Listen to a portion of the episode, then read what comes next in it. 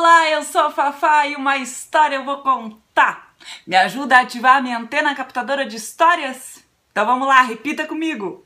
Antena aqui pro céu aponta. Capte uma história que a Fafá conta. A história de hoje é A Família Regrada, a história que dá título ao livro, já que tem várias outras histórias dessa família aqui. A autora é a Ana Cruz. Todos bem confortáveis, então? Aumentem o volume, que a história vai começar! Era uma vez. E podiam ser duas ou três, tantas vezes que isso aconteceu, acontece e acontecerá. Uma menina, sua família e suas regras. Suas, hora da família, hora da menina. Quer dizer, às vezes a menina assumia as regras da família como suas, o que era bom. Já as regras da menina, as só dela, a família raramente topava transformar em regras para todo mundo, o que era muito perverso. Enfim, naquela vez, menina, família e regras estavam de acordo. Nada de bater na irmã. Todos concordavam que era uma regra boa, até mesmo a irmã que tinha as ganas de bater, porque sabia que se batesse, um beliscão que fosse, um empurrãozinho, como jogo de corpo de atleta de futebol, a reação uh, viria imediata e desproporcional. A irmã batida ou empurrada de levinho choraria tanto, o avô se irritaria tanto, a mãe falaria tanto, que pensando bem, ah, nem valeria a pena. Na outra vez, menina, família e regras estavam quase se entendendo.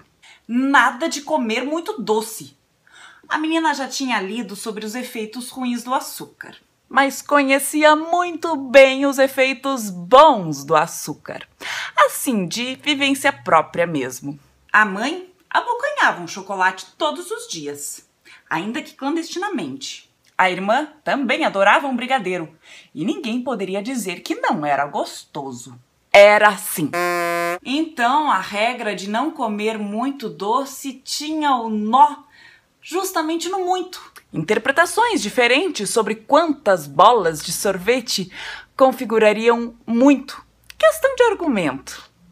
Lá na outra vez, tornou-se difícil a convivência entre menina, família e regras.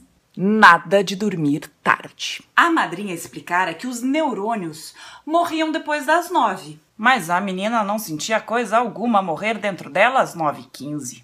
E o que era pior, os adultos com certeza enterravam neurônios aos milhares todas as noites, mas pareciam não se importar com isso. Devia ser o tal casuísmo. Outras muitas vezes, menina e regras davam-se bem, mas família interferia. A menina criara a regra de pular no sofá como exercício barato e divertido. Era muito claro que aquilo beneficiaria a todos, que poderia ser uma regra universal de saúde. Mas logo vinha a mãe trazendo uma outra regra, que se opunha a essa, de que não se pula no sofá. Ai, algo tão sem sentido, desprovido de qualquer fundamento e querendo ser maior que uma questão de saúde pública. O mesmo aconteceu com a regra que ela criou de abrir a porta do freezer para deixar a cozinha mais fresca. Solução simples e que dispensaria o gasto de energia com ventilador, mas que a mãe rejeitou e nem explicou a razão. Foi então, e agora é que chega a certa vez, a, a vez certa, que a menina, irritada, solicitou uma conversa com o pai. Empatia. O pai era de todos ali o mais tranquilão, o que menos falava em regras, o que pouco dava ordens. A menina se queixou que a vida era injusta, que queria ser livre, que isso e aquilo, e batendo os pés. O pai convidou-a a conversar enquanto lanchavam. Claro que ela aceitou. Pai pegou a jarra de suco e deu um golão, pá, direto, sem copo, sem canudo, sem modos. Que nojo, que loucura! Ele nunca gira assim. Menina com estômago embrulhado recusou a merenda. Chamou o pai para uma partida de xadrez. Primeiro movimento, pai quis avançar o peão em diagonal. Não pode! esbravejou a menina. Pai, zangado, largou o tabuleiro. Menina, retomando a paciência, propôs jogar em mico com a irmã. Pai assentiu e começou já com aquele jeito de quem ia ganhar, casando leão com girafa, mico com jacaré. Não pode! gritou a menina. O pai, irreconhecível, saiu emburrado e deitou-se na cama de pé sujo. Depois, destemperado, o pai gritou com a mãe, coitadinha, quando ela lhe chamou para almoçar. Fora de si, acendeu todas as luzes da casa e não apagou nenhuma quando foi trabalhar. A menina passou aquele resto de dia preocupada com a família.